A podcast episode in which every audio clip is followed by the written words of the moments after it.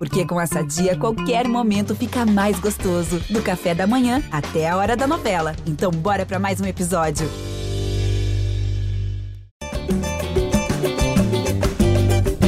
Fala, torcedor alvinegro! Tá começando o episódio 252 do podcast GE Botafogo. Eu sou o Luciano Melo. O Botafogo não jogou bem, o Botafogo empatou, mas a situação não é muito diferente diante do jogo. Claro que a gente imaginava uma vitória sobre a LDU para o Botafogo ali empatar em número de pontos e ficar na liderança do grupo A da Sul-Americana, mas acho que não é nada, né? Caso perdido, não dá para dizer que a liderança foi para o espaço, a chance de ficar em primeiro lugar. Claro que era a melhor chance, tem um jogo na altitude e, e os outros dois jogos do grupo, tanto para Botafogo quanto para a LDU mas eu me preocupou mais o desempenho, ainda que eu não esperasse uma coisa maravilhosa, mas o Botafogo teve muita dificuldade de criar chances contra o time da LDU, que estava desfalcado, o Botafogo mudou também os pontos, a gente vai falar sobre escalação. Tem muito assunto para a gente tratar também, semanas cheias, Brasileirão domingo. Estou recebendo aqui um dos repórteres que cobrem o dia a dia do Botafogo no GE. Como é que você está, Giba Pérez? Seja bem-vindo. Boa tarde, Luciano. Boa tarde, Rafa, Dep. Bom dia, boa tarde, boa noite para todo mundo que está ouvindo o podcast. É, foi um jogo que, eu, no meu entendimento, Luiz Castro mudou os pontas pensando na circunstância da partida, né? Que ele teria que enfrentar um time fechado lá atrás e, e propor o jogo, mas não deu certo, muito por conta das atuações individuais de alguns jogadores e do, do Botafogo não ter mostrado em nenhum momento ainda que ele tá bem estruturado para fazer isso. Quando pega um time fechadinho na retranca para jogar no contra-ataque, o Botafogo ainda não conseguiu ter uma grande atuação é, em termos de construção é, quando isso acontece. Vamos ver se melhora daqui para frente. Né? É um trabalho que o Luiz Castro precisa fazer. É, eu tenho bastante curiosidade sobre esses jogos também. No brasileiro, a gente vai ter alguns assim, né? Claro, acho que domingo não vai ser o caso, ainda que o jogo seja no Newton Santos. Eu imagino o Galo ficando mais com a bola, como tem sido nos jogos do Botafogo até agora no brasileiro, e o Botafogo tem 100% de aproveitamento. Mas esses jogos me despertam alguma curiosidade, cara. O César Valerro talvez tenha sido o melhor jogo recente do Botafogo nessa situação, né? De um time que precisava se impor, e o Botafogo se impôs, venceu com tranquilidade. Um time que é muito fraco, mas o Botafogo teve os méritos dele. Também por aqui, eu já quero saber como é que foi o clima na arquibancada ontem. Representante do Botafogo no projeto A Voz da Torcida, do canal Setor Visitante no YouTube. Como é que você está, Pedro Depp? Seja bem-vindo. Fala aí, Luciano. Fala, pessoal, torcedor alvinegro. É, ontem o clima meio morno, né? Um jogo bem tenso, né? Um jogo é, que todo mundo sabia que seria muito difícil, né? O Botafogo é, não fez uma boa exibição, mas acho que está dentro do script, né? Eu acho que é, um empate em casa contra a LDU é normal, né? Estava até depois é, é, vendo ali as estatísticas do jogo, o Fogo Stats veio com né, os números de bola rolando, 44 minutos, né? Então era uma LDU ali é, fazendo um antijogo, né, muita catimba, muita cera, um juiz né, complacente com tudo que estava acontecendo, arbitragem muito ruim. Né, o juiz às vezes fazia mais cera do que os jogadores da LDU, assim, impressionante. Enrolado, é. é. muito enrolado. Ontem era aquele joguinho para ganhar de 1 a 0 gol de escanteio, só que acabou não saindo. Então vamos ter que é, tentar vencer lá na altitude, sabendo que é difícil, mas não é impossível, galera. Tem que colocar na cabeça que o Botafogo não é o Manchester City, que a gente não vai ganhar todos os jogos até o final do ano, que algumas partidas a gente vai sair triste, decepcionado, mas que é isso, em outras partidas, como a do último domingo, a gente vai sair feliz da vida do Maracanã. Vamos pegar essa sequência aí, né? O primeiro jogo dos nove, dos nove de maio, né? A gente acabou empatando. Eu não acredito que o Botafogo vá continuar invicto até junho. Então, é, faz parte, né? Acho que tudo que aconteceu está dentro do script e não é para o torcedor ficar né, preocupado com qualquer coisa. Acho que está dentro do, do, que a gente esperava. É, eu falei no, na abertura que o Botafogo se igualaria em pontos à LDU, não passaria, né? Que está com dois pontos de desvantagem se tivesse vencido o jogo de ontem. Nosso terceiro convidado, fixo do podcast. Como é que você está, Rafa Barro? E seja bem-vindo. Fala Luciano, fala Giba, fala Dep, fala torcedor alvinegro. É, o Botafogo entrou em campo é, correndo riscos calculados e, e também se permitindo é, é fazer um jogo não a 100% do, do, do que poderia. e aí não vai, não é algo que é assim totalmente consciente. Isso é limitado pela questão da fisiologia, isso é limitado pela questão do, do acúmulo do desgaste. É, os jogadores não têm um chip, não são robôs que você possa programar e falar, ah, eu vou jogar a 50%, 60%, 70%.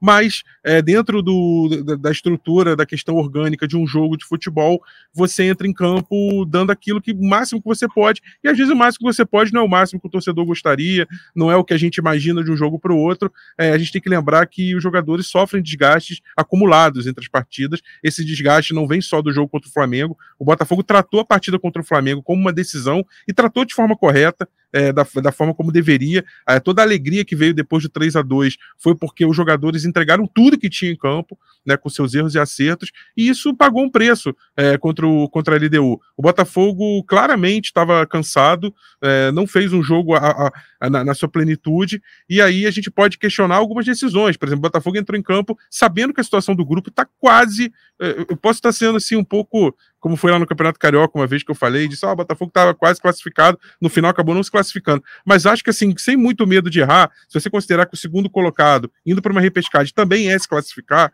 é, eu acho que a situação desse grupo A está quase definida, porque no jogo do Magajanes contra o César Varião, na, na, terça, foi empate, então a diferença de ponto, projetando o Trujillo, projetando que o, que o Botafogo vença o César Valerro, que a LDU vença também o Magajanes, é, fica uma situação muito próxima de definição. Acho que o Botafogo entrou em campo sabendo disso, sabendo que dá para administrar um grupo, ninguém quer sair é, empatando em casa, mas o Botafogo tem que também entender, e acho que o torcedor, quando eu falo isso, né, entender que é, algumas situações precisam ser administradas. Se o Botafogo é, for a 110% todo jogo, vai começar a estourar a musculatura, vai começar o jogador não aguentar, e aí todo o projeto, planejamento vão por, por água abaixo cedo. É, eu, a LDU tem os outros jogos ali, né? Eu acho que vitória na altitude vai ser complicado, sinceramente. Mas eu acho que existe um cenário aí assim, plausível de empate do, entre LDU e Botafogo lá. E aí a LDU pode, por exemplo, perder ponto para o Magajanes, que a gente falou várias vezes aqui que foi o ponto mais baixo da, da temporada do Botafogo, mas é perfeitamente possível. A LDU vai, né, joga contra o Magajanes no Chile, e aí Botafogo e LDU ficariam empatados em pontos nesse cenário, né? Empate entre LDU e Botafogo. O Botafogo vencendo os dois jogos que restam e a LDU empatando um desses dois jogos que restam. Acho plausível, concordo com o Rafa na definição de os dois primeiros né, estão garantidos, entre aspas, mas muito encaminhados. E o terceiro e o quarto não vão chegar perto. Mas entre o primeiro e o segundo eu não vejo definição, não, sabe? Quem vai ficar em primeiro, quem vai ficar em segundo. Acho que existe um caminho para percorrer aí. Claro que a LDU é favorita para terminar hoje, não, né? Com os, os resultados dos três, das três primeiras rodadas. A LDU é favorita para terminar em primeiro, mas acho perfeitamente possível que o Botafogo pegue essa liderança e vá direto para as oitavas, senão vai ter que jogar a repescagem contra um terceiro colocado de grupo da Libertadores. Giba, pelo que a gente né, conversa, claro que os treinos né, não são tão abertos, mas essa opção dos pontas, você acha que pesou mais? Você até citou isso na, na, na sua primeira participação. Você acha que pesou mais uma questão tática barra técnica de como a LDU ia se portar em campo ou a questão física? Claro que são as duas coisas juntas, mas na sua opinião, e claro que isso tem um pouco de observação mais do que de informação, é, você diria que é mais técnico barra tático ou físico? Eu acho que é mais físico, porque a posição dos pontas é uma posição que o Luiz Castro troca com frequência, ele sempre substitui os dois durante o jogo, quase sempre pelo menos, né?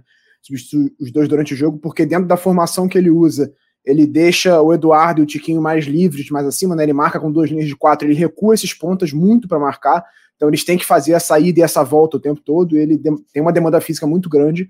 E aí você tem o clássico contra o Flamengo, que, como o Rafa citou, o time se dedicou absurdamente, teve um jogador a menos por boa parte do, do jogo, e isso demandou também um desgaste físico maior.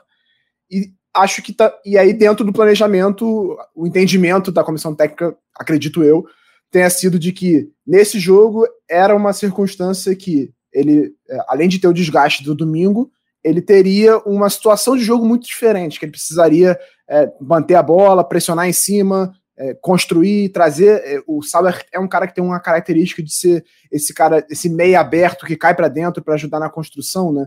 Então, acredito que também é, o planejamento tenha sido também pensando nisso. A gente vai usar Júnior Santos e Vitor Sá contra o Flamengo, que é um jogo que a gente não vai ter tanto a bola, que a gente vai ter que usar mais o contra-ataque, e aí, quando pegar a LDU no meio de semana, que a gente vai enfrentar um time mais fechado, vai enfrentar um time que vai é, jogar no contra-ataque contra a gente, a gente vai ter esses caras com uma característica um pouco mais.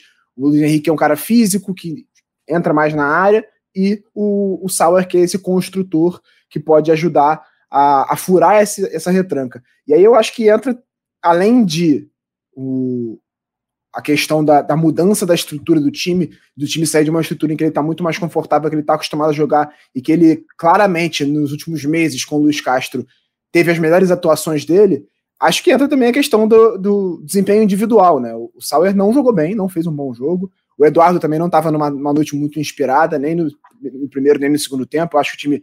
O primeiro tempo foi muito ruim do jogo em si, assim, não aconteceu muita coisa. A LDU não quis jogar, não quis deixar o Botafogo jogar, e o Botafogo não conseguiu jogar também. No segundo time, antes das substituições, já volta mais ligado, conseguindo pressionar, roubar umas bolas na série de bola e criar algumas chances. E aí depois, quando entra o Júnior Santos e o Vitor Sal, o time melhora ainda mais, teve oportunidade de vencer, mas também depois, com, quando ele mexe no meio, quando o Danilo sente, sai e entra o, o, Lucas Fernandes, o time ficou um pouco mais exposto, e foi aí que a LDU teve as chances dela também, que o, o PR fez pelo menos duas ótimas defesas, né? Então eu acho que o físico foi o que mais pesou, mas é, foi um planejamento também pensando na estrutura tática que ele ia precisar do time no jogo contra a LDU, um, um jogo mais fechado, mais truncado ali no campo de ataque. É, cara, quando eu vi a escalação, eu, em relação aos pontas, tinha mais esperança no Luiz Henrique do que no Sauer, né? Entre os dois que foram titulares ontem. Mas eu já imaginava que não seria um jogo, né? Brilhante, lindo do Botafogo, por, por, por tudo isso que a gente está falando, de dificuldade contra times mais fechados e de cansaço, né? Sempre lembrando que teve 11 minutos de acréscimo no segundo tempo do jogo contra o Flamengo.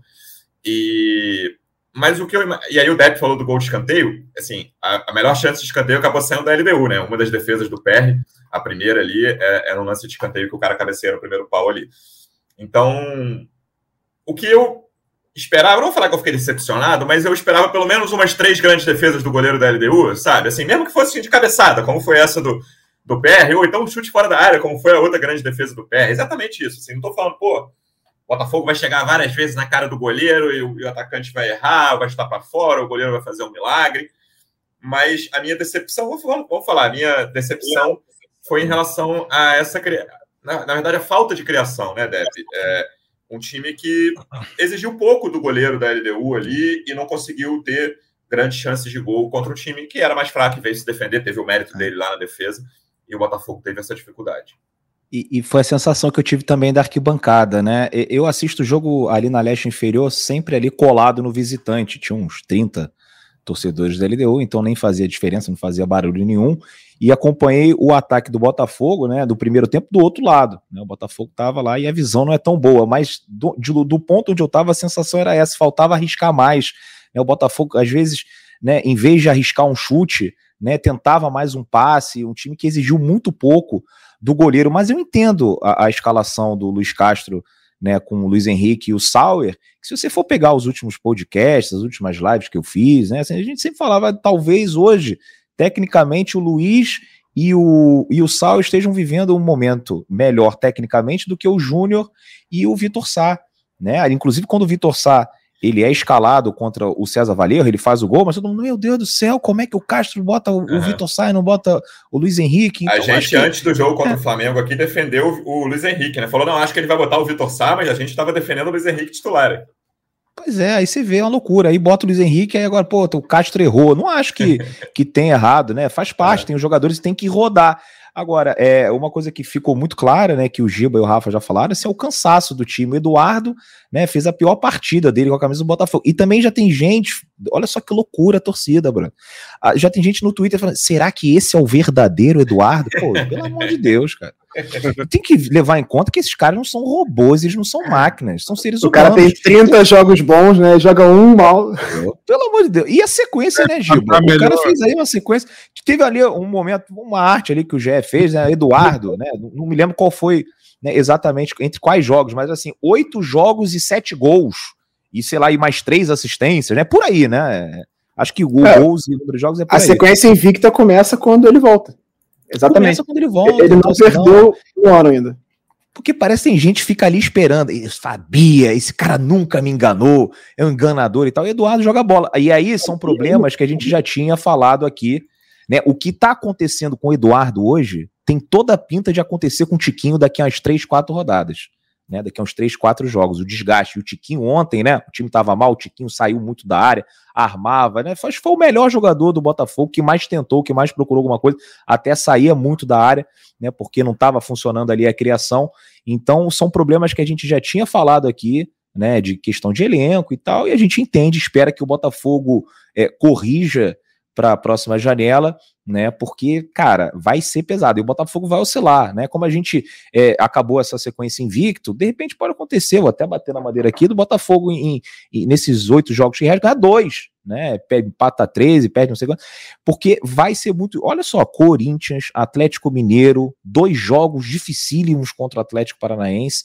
Tem que ter elenco. E acho que uma das coisas que a gente sempre disse aqui, Luciano, é que o Botafogo não tinha elenco para disputar três competições. Foi até a, o, o, motivo de eu ter colocado ali no, o Botafogo na 11 posição, igualando o ano passado, que eu acho que está um pouquinho melhor, mas se for priorizar a Sul-Americana, se for priorizar a Copa do Brasil, cara, esse Campeonato Brasileiro vai ficar enjoado da gente conseguir né, é, repetir essa sequência aí de abril, porque são times dificílimos, são jogos muito disputados e tem uma diferença ali né, do titular para o reserva, principalmente né, no, no ataque, ali na posição do Eduardo, na lateral esquerda, enfim, coisas que o torcedor do Botafogo já sabe agora. É pronto, vamos ver agora o que vai acontecer, né? Acho que, como eu disse no início da minha participação, está dentro do script, né? Um 0 a 0 contra a LDU. E, com, e só uma coisa sobre o grupo também, eu estava preocupado, né? De não não vamos terminar em primeiro, aí vai pegar um, né, um time que vem da terceira fase, da, um time da terceira posição da fase de grupos da Libertadores. Pô, fui ver os times que estão lá, tirando o Atlético Mineiro e mais um, pô, é, são times também acessíveis, né? Também não é, vai ser um, um drama se é, terminar em segundo. é. Meu medo é o Corinthians nessa história aí, que é. tá com maior pinta de que vai terminar em terceiro. Mas também acho que, assim, dá jogo e, cara... É, Isso aí é o maior azar do mundo também, é. pô. Tem oito times para serem sorteados e tu vai lá e pegou o Corinthians. Aí não era para ser dois jogos. Também. O Botafogo, assim a gente está gravando isso no dia 5 de maio. O Botafogo, na minha opinião, vamos lá, pode até ser que nem sejam, mas só tem mais dois jogos fáceis até o fim do ano, que são Magajanes e César Valerro. Pode até ser que o César Valerro lá complique alguma coisa, mas eu acho que vai ser fácil. Cara, Cuiabá em casa não é fácil. Goiás em casa, qualquer jogo do brasileiro, eu acho que o Botafogo não vai atropelar ninguém no brasileiro, como não vai ser atropelado, sabe? Esse time tem uma competitividade que é muito interessante é, mesmo no ano passado, por exemplo, o Palmeiras foi o Botafogo foi atropelado no Allianz Parque, né? Acho que isso não vai acontecer esse ano, cara. Acho que assim, no Allianz Parque o Palmeiras é favorito, mas eu não vejo o Botafogo sendo atropelado, mas também não vai atropelar, cara. E tem uma questão de dosagem aí que é meio inevitável do jogador. Também achei o Eduardo muito mal ontem. Mas, cara, nesse mundo, sim, na mesma semana eu tenho Flamengo e Atlético Mineiro, né, cara? Já joguei contra o Flamengo, vou jogar contra o Atlético Mineiro no domingo. Pô, cara, é quase inevitável. Você tá vendo o NBA ontem, nada a ver aqui o Lakers ganhou o primeiro jogo do Golden State com a atuação de gala do Anthony Davis e do LeBron. E LeBron nem tanto, mas Anthony Davis principalmente. Os caras falaram, cara, o jogo 2 eram os dois jogos, os dois jogos iniciais na casa do Golden State. O Lakers vai dosar, cara. Eles têm, assim, né? Eles têm noção ali de que a série vai longe, 6, 7 jogos. E o Lakers ontem perdeu 30 pontos, 27 pontos de desvantagem lá. É... Então, Luciano, deixa, em cima do que você está falando, deixa eu fazer uma provocação. É, então, em cima disso, é, por exemplo, se ontem a escalação saísse e em vez de só a gente ter visto os dois pontas trocados, a gente visse que um zagueiro seria o Sampaio eu ou achei que ele ia mudar uns cinco, Rafa. Eu achei que ele ia mudar uns cinco caras. Eu não digo time reserva, que eu concordo com o Depp. A gente não tem um time reserva na mesma, na, na, no mesmo envergadura do titular. Mas se mudasse os cinco ali, será que o torcedor ia cornetar? Por exemplo, se o Eduardo não jogasse, jogasse o Lucas Fernandes ali. O, o, o Raí eu acho que é muito jovem, mas o Lucas Fernandes, se mudasse um dos volantes, se mudasse o zagueiro, gente, também não seria nenhum absurdo, porque você tem que dosar a temporada, é isso que você está falando, Luciano. Então, assim, a, é, a, gente tem que entender, é, cara, é um, é, um, é um tabuleiro de xadrez que deve estar na cabeça do Luiz Castro agora, porque ele tem muita variável para lidar com, com, com ela. Assim. É variável técnica, é variável tática, é variável física. O Botafogo ontem jogou no 4-2-3-1. É um esquema que ele já não vinha atuando há um tempo. O Luiz Henrique jogou quase como um, é, um, um, um extremo, é, menos o extrema, mais ali um, um, quase que um ala falso ali de, pela esquerda, e pela direita o Gustavo Sauer já joga um pouco ali, quase com meia mais aberto, e o Eduardo, em muitos momentos, ficou até se confundindo com o Tietê, o Tietê entrando ali. Então, assim, é, até taticamente isso influencia. O, olha quanta variável ele tem que administrar, gerenciar a partir de um cenário em que ele tem que rodar a equipe, gente. Ele tem que rodar em algum momento. Se o Botafogo escolheu jogar com a sua força máxima, no, na potência máxima, como tinha que ser contra o Flamengo, alguma coisa isso ia ter repercussão contra a LDU. Não tem jeito. eu acho ainda que ele foi muito conservador de só ter trocado os dois pontas. Total, cara. Eu imaginei ontem, e aí eu tinha falado isso antes do, do jogo contra o Ipiranga da volta, que o Rafa cantou a pedra dos 11, 10, né? Que o PR foi titular, 10 reservas, eu imaginei que ele trocaria uns 6 contra o Ipiranga. É, errei. E ontem errei de novo, porque eu imaginei que ele trocaria uns 5 e ele só trocou dois. É, acho absolutamente natural, cara. E aí, o, que o Depp tava. Eu, eu tinha até anotado para falar sobre isso aqui. O cara que fala, pô, o Eduardo aí, será que esse aí é o verdadeiro? É aquele torcedor, e obviamente tem torcedor de todo o clube assim, que é eu prefiro ter razão a ser feliz, né? Porque é aquele cara que no ano passado, quando o Eduardo veio, o Eduardo, tinha, Eduardo tem 33 hoje, então veio com 32. Falou, porra, trazer um cara de 32 anos do Oriente Médio, isso aí não vai ajudar em nada, não vai resolver, não teve destaque, ninguém não é conhecido aqui no Brasil. Esse scout é enganação. Exatamente. Se for para isso aí, me deixa que eu, que eu faça o scout do Botafogo. Aí beleza, esse, esse cara, esse jogador, no caso, o Eduardo, arrebentou, tá arrebentando. O cara tá sendo feliz, mas aí quando o Eduardo joga mal uma partida, ele quer ter razão, né? Olha só. Mas aí quando o Flamengo perde pro Al aí quando o Flamengo perde para o Hilal no Mundial, ele é o cara que bota o memezinho do Eduardo com, a, com aquela coisa do é. com hijab ali, né? Bonitinho ali. Então tem que tomar cuidado com isso, né? É, cara. Cara, eu... mas, ô, ô, Luciano, tá uma loucura esse negócio no futebol, né? É, é, o nível de exigência do torcedor está alcançando níveis assim meio doentios. E você vê em outros times, como a torcida do Palmeiras faz com o time do Palmeiras, como a torcida do Flamengo faz. Outro dia o Gabriel Barbosa saiu do. Né, saindo do campo, entrando no túnel, foi hostilizado. Aí você fala assim, pô, não é possível, cara. Pelo amor de Deus, assim, ele não pode ter uma fase ruim, né? E, e, a fase ruim dele é melhor do que a fase boa de muitos jogadores. Tem umas paradas assim que eu não consigo entender, né? O que, que o torcedor imagina que um jogador de futebol possa fazer? Porque se o Messi jogasse no Botafogo, eu tenho certeza que já seria vaiado. Não precisa nem buscar o Messi. Se o Garrincha estivesse jogando aqui, se fosse vivo, né? Hoje, a geração de hoje em dia, se bobear a geração lá atrás também, pô, esse enceradeira aí, não passa bola, fominha, tua... é complicado, cara. É, quanto mais ganha, mais o torcedor quer, né? Ele quer, tá ganhando de 3, 4, não tem ganhar de 5, 6, aí tá ganhando de 2 a 0 um jogo de Libertadores, aí tá, não, tá pouco, não sei, cara, isso é um jogo de, de competição internacional, vai ser difícil, vai ser duro, pode ser adversário fraco, vai ser difícil, sempre vai ser uma catima danada. O que a LTU bateu ontem, nossa senhora, eles saíram com 6 cartões amarelos, juntos sendo com 8. O, esse negócio da exigência, eu tava vendo o jogo do Atlético Mineiro da Libertadores, né? Contra o Aliança na quarta. A torcida gritou o nome de, antes do jogo, né? Escalação, aquela coisa, gritando o nome dos 10 jogadores, chegou no último. Cara, a saudação inicial antes do jogo foi: Ei, Vargas, vamos jogar! Foi isso, assim. O cara foi peça importante do título brasileiro os dois a anos atrás, do, um pouquinho a torcida do, do, do, PSG não queria ver, não quer que o fez protesto ali pro Messi embora, pro, agora pro, contra o Neymar, né? Vai entender, né, gente? É, cara, e aí o Vargas e o Gabriel, como o Pepe falou aí, são caras que até têm mais serviços prestados Atlético e Flamengo do que o Neymar e o Messi e o PSG, né? Então, pô, são é, torcedores, sim. Imagina esses caras do Palmeiras, cara. A torcida do Palmeiras tem dia aí que quer bater em todo mundo, invadir, pichar muro. E é, é, a geração mais vitoriosa da história do Palmeiras. Ah, pode discutir a academia, mas em termos de títulos, é a geração mais vitoriosa da história do Palmeiras, sem qualquer dúvida. Em relação a, ao desempenho, Rafa, você eu já eu te, te, apresentei durante um bom tempo como corneta, mas acho que nessa série invicta não faz muito sentido te apresentar como corneta. É, o que, que você viu em relação ao desempenho? Alguma coisa te animou? Alguma coisa foi dentro do que você esperava? Foi abaixo do que você esperava? Que, como é que você avalia o desempenho do Botafogo nessa partida contra a LDU?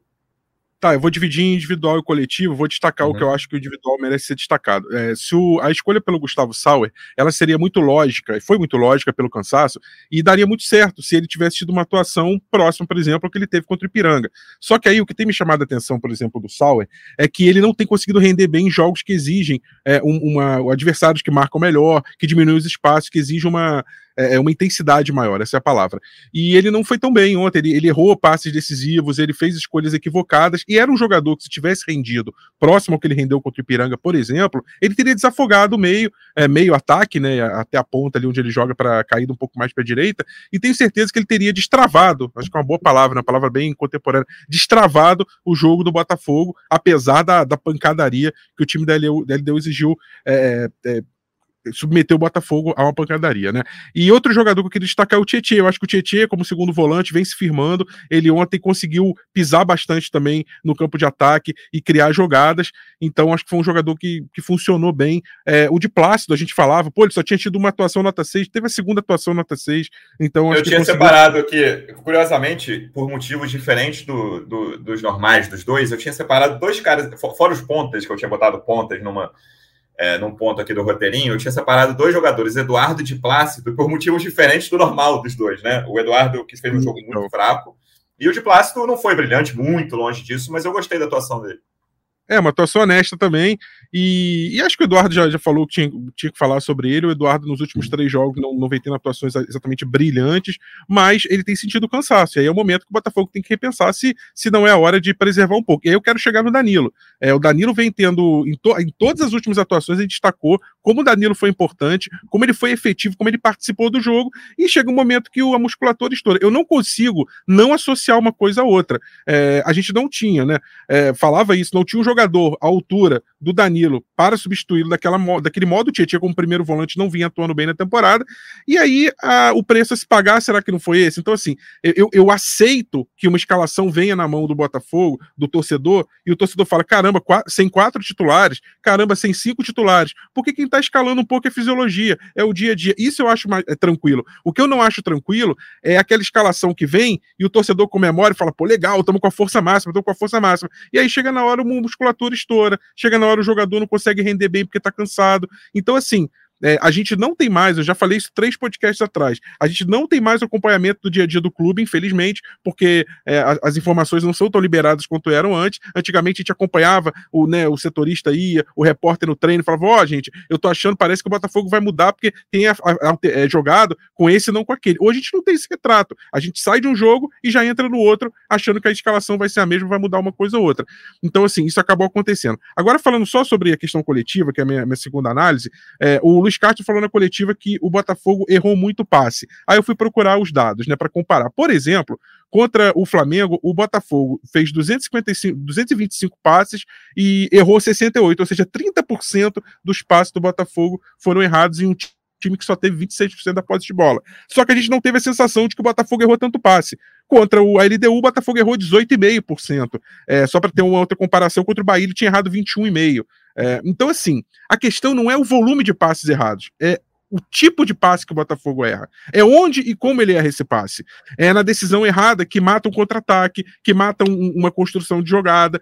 Então, é, a sensação que deixou para o Luiz Castro, acho que para o torcedor também, é de que esses passes errados comprometeram demais um jogo em que o Botafogo precisava ter conectado duas, três bolas e chegado com mais clareza no gol. O Domingues, que aliás, um ótimo goleiro, goleiro de Copa do Mundo, inclusive, é, não teve trabalho praticamente, isso, não, isso. não, foi incomodado. E o PR foi incomodado. O PR foi incomodado pelo menos duas vezes em bolas difíceis, em outras em que ele precisou é, defender com segurança sem dar rebote. Então, assim, é, são essas questões, essas análises, acho que individuais e coletivas, que a gente tem que ponderar para poder entender por que, que o Botafogo não, não foi tão bem nessa partida, né? É, cara, essa, inclusive o chute de fora da área foi uma defesaça do PR, nenhuma novidade aqui, né, né nesse podcast. E para mim foi a grande questão mesmo, é o Domingos não ter sido incomodado, foi o que eu esperava que fosse diferente, ainda que o Botafogo não fizesse gol na partida.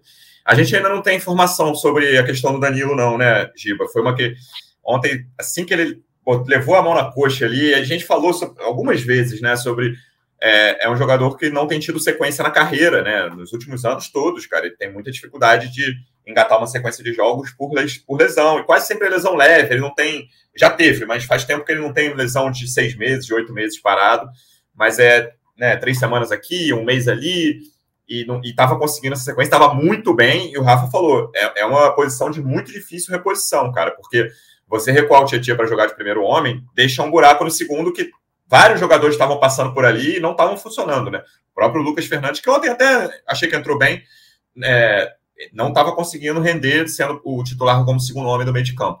É, o Botafogo ainda não anunciou nada sobre a, a, extensão, a gravidade da lesão do Danilo, né? É, o Botafogo ele não anuncia nada sobre lesão, ele sempre dá uma segurada. Normalmente eles não nem dizem qual foi a lesão, mas como a gente tem a imagem do Danilo botando a mão no posterior da coxa, né? A gente imagina que seja uma lesão muscular ali na, naquela região. E aí, tratando, a gente óbvio, ele vai fazer exames ainda hoje. A gente já entrou em contato com a assessoria, mas ainda não teve resposta, nem do clube, nem da assessoria do Danilo particular. E, mas conhecendo o histórico de lesões na região e tudo mais, a tendência é que ele perca pelo menos três semanas ali de, de recuperação, né? É, levando em consideração o histórico de lesões de outros jogadores, isso tratando como uma lesão mais leve. Então, é, vai ser um problema pelas próximas semanas. Eu imagino que o Marlon Freitas seja o principal candidato para essa vaga, pela característica. O Tietchan não tem jogado muito bem, como o Rafa falou, de primeiro volante, e aí você acaba deixando o time mais exposto. Foi o que aconteceu ontem, quando ele bota o Lucas Fernandes e recua o Tietchan. Eu achei que o time ficou um pouco mais exposto. A LDU começou a ter as melhores chances dela depois que saiu o Danilo, mesmo que ele não estivesse jogando tão bem com a bola, sem a bola ele ainda faz muita diferença. Então, acho que na cabeça do Luiz Castro, o Marlon Freitas vai ter a primeira oportunidade. Pode ser que ele jogue mal, ou então que funcione melhor de outra forma, mas acho que domingo, se eu fosse apostar meu dinheiro, eu botaria o Marlon Freitas titular. É, eu, eu Posso ia perguntar. Fazer uma claro, pergunta? Né? É, não, era sobre o Kaique também, que é um jogador que eu vejo a torcida do Botafogo comentar muito, Giba. Não sei se tem alguma informação que ele já estava ali treinando, né? Mas tem alguma previsão para poder entrar? Porque, de repente, poder... a gente vivendo esse momento aí, com muitas lesões nessa posição, podia ajudar, né? É, ele e o Gatito estão na fase final de recuperação. A gente já perguntou para o clube se tem alguma previsão e tal. O Gatito, a gente até achava que fosse voltar é, umas duas semanas atrás, mas até agora ele está ele tá em transição já há mais de um mês da recuperação da lesão no ombro. E o Kaique também.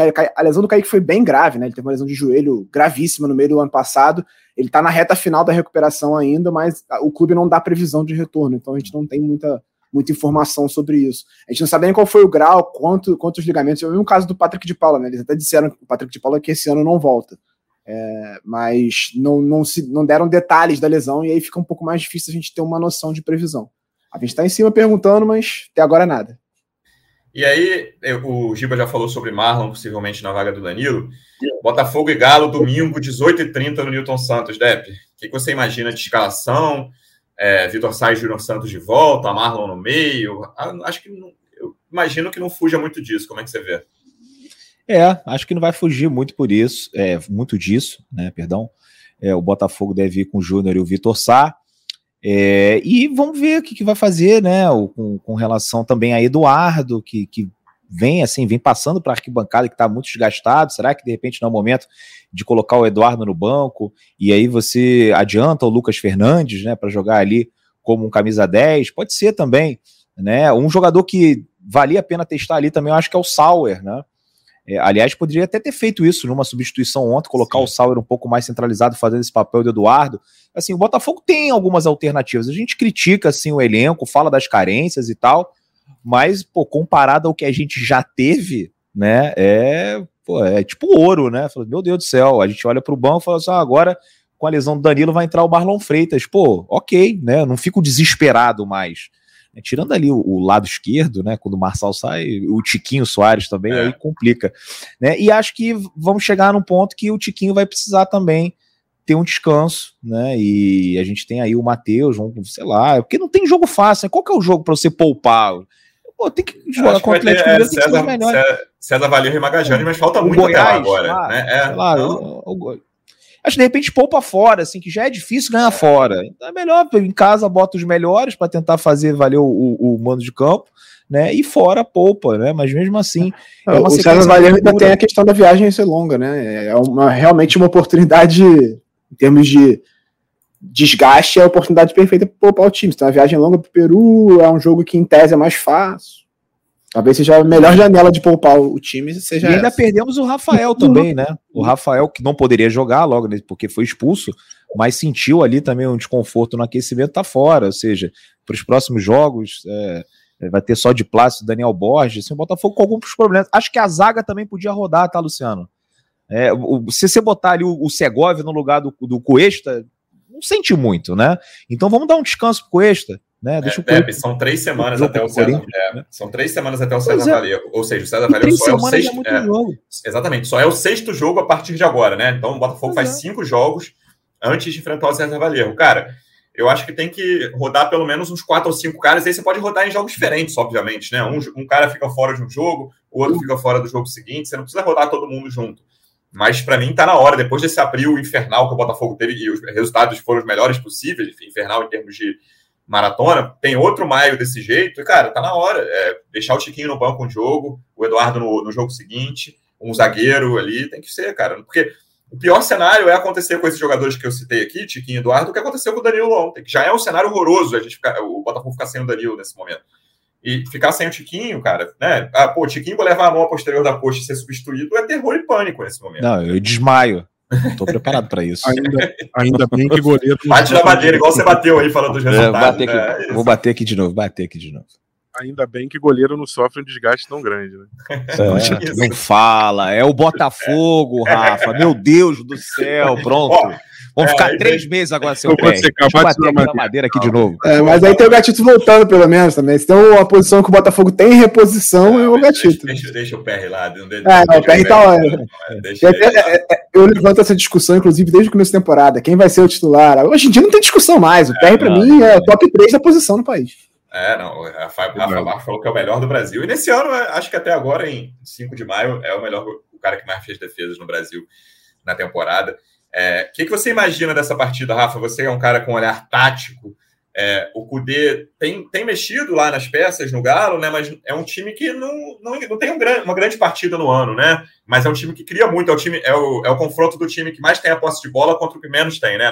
Tudo bem que é uma amostra pequena, só três rodadas de brasileiro até agora.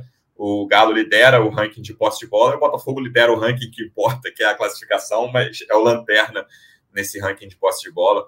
É, eu imagino o Botafogo não é deixando o Galo jogar, vai, mas não fazendo muita questão de sufocar o Atlético desde o início, como você faz num jogo em casa, aí faz tanto, né? Mas o Botafogo, por exemplo, contra o São Paulo, teve um início espetacular. É, e aí depois o Botafogo tomou o gol ali aos 15, se eu não me engano, e, e caiu muito de produção. Como é que você imagina a postura do Botafogo no domingo?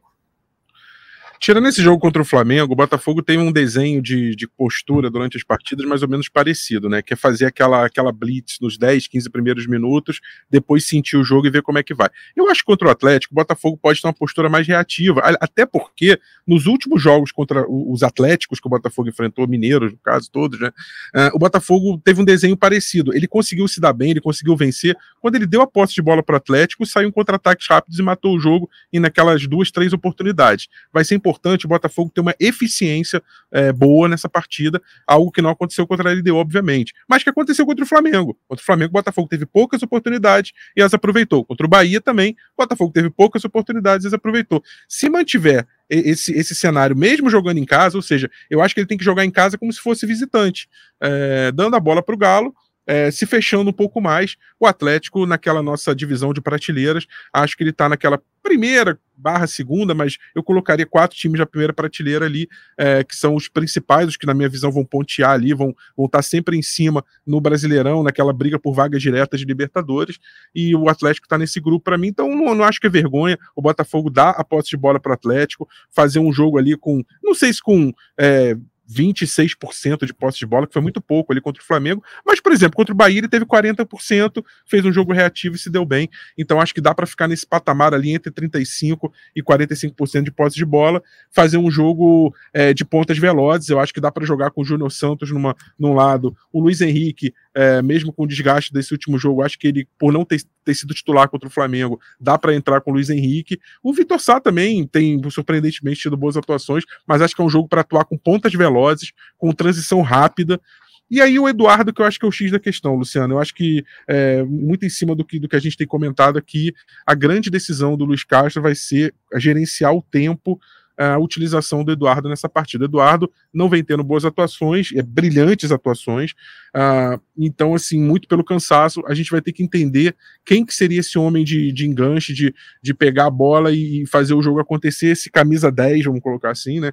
O Botafogo tem essas opções todas, e acho que esse vai ser o X da questão. Se o Luiz Castro conseguir encontrar essa peça para poder fazer o Botafogo jogar de forma reativa, inteligente, e o jogo fluir no contra-ataque, acho que o Botafogo tem chance de sair do Newton Santos no domingo, com até com uma vitória é, contra o Atlético Mineiro. Qual é a expectativa de público, Depp? Ontem foi o maior público do ano, né? 25 mil presentes no Newton Santos. Como é que você imagina que vai estar no domingo? Acho que menos. É, queria falar uma coisa sobre público. Claro É, setor norte, né, que o Botafogo manteve fechado nesses últimos jogos, né, colocou a leste é, superior como o setor popular do estádio, né, e aí mantém o setor é, norte fechado para poder cobrar um valor mais alto para o adversário essa questão da reciprocidade, o torcedor off-Rio, torcedor carioca também que viaja para assistir os jogos, sempre reclamava. Por exemplo, o Curitiba cobra 250 reais no ingresso, né? O Atlético Paranaense 150, 200. E, e aí o Botafogo, para fazer a mesma, é, é, é acaba né, fechando o setor, né? Porque se cobrar 40 ali para o Botafoguense, vai ter que cobrar 40 também, porque são setores equivalentes aqui no Rio. Né, a fiscalização, os órgãos, os fiscalizadores não permitem o que acontece em outros estados. Mas assim, é, eu acho que a prioridade tem que ser torcedor dentro do estádio, torcedor Sim. do Botafogo dentro do estádio. Se o preço para ter botafoguense dentro do estádio é colocar o ingresso mais barato para o visitante, mesmo que lá fora né, do, do Rio de Janeiro a gente tem que pagar um valor maior, cara, né, não dá para manter uma política de ingresso desse jeito. Então, assim, é até feio na transmissão, né, que pega muito ali o setor norte, está completamente vazio. Poderiam ser mais 4 mil botafoguenses no estádio, né, vendendo ingresso né, a, a 40 reais com meia 20, que acho que é o mínimo exigido pela estipulado pela CBF, né? Então, assim, para mim não faz o menor sentido isso que o Botafogo está é, é, tá fazendo nesse momento, mas acho também que né, chegaram agora, estão fazendo alguns testes para conhecer, né? Acho que erraram na precificação. Né, talvez aí é, o Botafogo tenha que bolar, de repente, um sócio específico para norte, mas não faz o menor sentido né, ter um setor que pode ser o setor mais barato do estádio, que deveria ser o setor mais barato, fechado né, por conta dessa reciprocidade. É, e uma outra coisa que eu queria também falar, que, que aconteceu ontem, assim, muitos furtos dentro e fora do estádio. Meu irmão perdeu o celular. A gente estava voltando ali, saindo da leste, fomos até a, a sul para pegar um táxi, né? E naquele caminho perdeu o celular.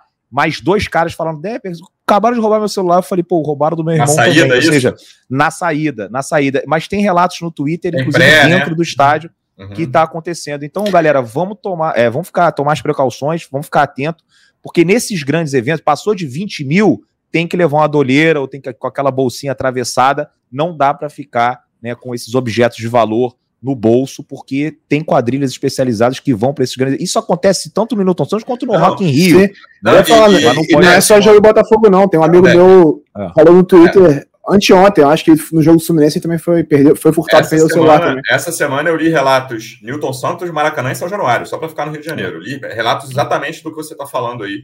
É, isso está acontecendo em todos os estádios do Rio e em grandes eventos, como você falou. É isso, tá na multidão ali, cara, bota a doleira, ou meu amigo, se tiver naquele empurra-empurra, bota a mão no é. celular e na carteira, assim, e fica com a mão nele, mas leva a doleira, que é mais prudente, porque senão a chance é muito grande de dar problema. Só para antes da gente fechar, queria falar de um assunto que eu lembrei aqui, nem estava no, no, roteiro, mas na terça-feira o Mazuco falou sobre Rames Rodrigues, a gente falou bastante em alguns episódios aqui sobre Rames Rodrigues, e o Mazuco estava lá no, no sorteio da Copa do Brasil, aliás, Atlético Paranaense, né? O Depp já falou rapidamente, são, vão ser dois jogos bem difíceis. É, ele falou em assunto superado, Giba, mas eu desconfio que esse assunto só vai ficar superado quando acabar a janela, porque eu acho que o Rames. Tá, a gente falou isso aqui, né? O Rames tá esperando alguma coisa da Europa. E se não vier, cara, eu acho, eu acho possível que ele venha para o Brasil, acho possível que ele venha para o Botafogo. Mas o Mazuco tem. Ele, ele nesse, nesse sentido, é muito diferente do Textor, né? O Textor é o cara da, da expectativa e o, o, o Mazuco é o outro extremo nesse sentido.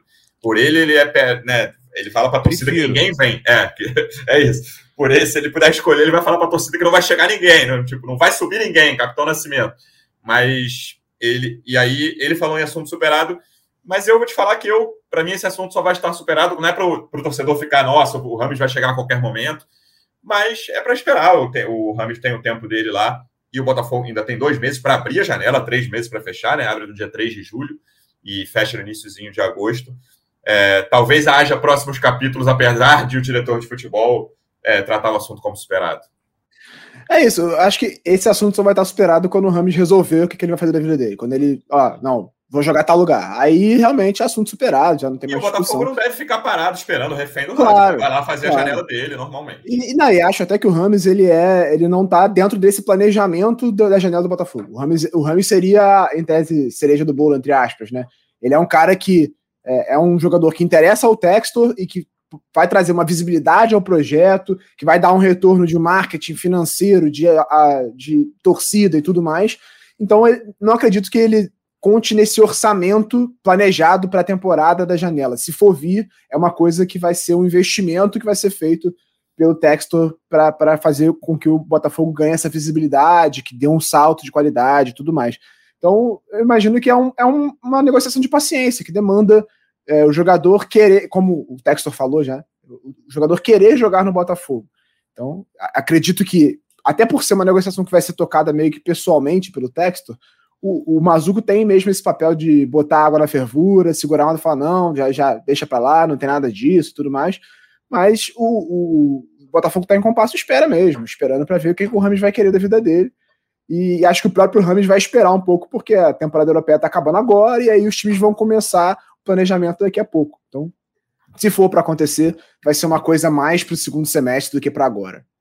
Rafa, dentro dos 15 adversários possíveis das oitavas da Copa do Brasil, Atlético Paranaense é o quê? Um meio ali de pacote, sétimo, mais difícil, por ali?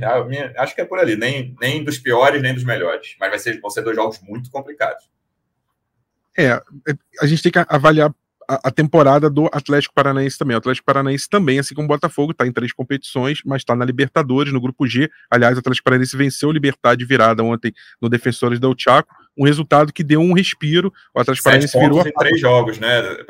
Num grupo Isso. que o Atlético Mineiro está numa situação dramática, já com três pontos em três jogos só no que, a meu ver, junto com o grupo do Corinthians, é o grupo mais difícil da Libertadores, é, o Atlético Paranaense virou a fase de turnos na liderança, uma liderança que permite a ele, por exemplo, quando enfrentar o Botafogo, poder estar numa situação em que ele jogue com, com o time à vera, titular, e não tenha que poupar jogadores na Copa do Brasil. Eu vejo, por exemplo, que se a situação fosse diferente, só, eu sei que são, são semanas diversas, não, não é a mesma semana quando você joga uma Copa do Brasil ou uma Libertadores, mas se o Atlético Paranaense tivesse uma situação mais complicada, como a do Atlético Mineiro, por exemplo, como a do Corinthians na Libertadores, isso poderia impactar numa escolha de médio e longo prazo, e aí talvez o Atlético Paranaense não fosse com a equipe principal contra o Botafogo. Eu acho que o Atlético Paranaense é, é, uma equipe que vai impor uma dificuldade muito grande ao Botafogo, porque é um time Sim. que está com um conjunto bom, vinha numa fase um pouquinho complicada, perdeu para o Fluminense, é, fez um jogo ruim pela Copa do Brasil, tinha feito pela Copa do Brasil não também. é, hein, Rafa? Não é um time, assim como eu falei, desculpa te interromper do Galo, de atuações brilhantes no ano, né? Lembrando que o Filipão deixou de ser o treinador, ainda está no clube, hoje é o Paulo Turra, que é auxiliar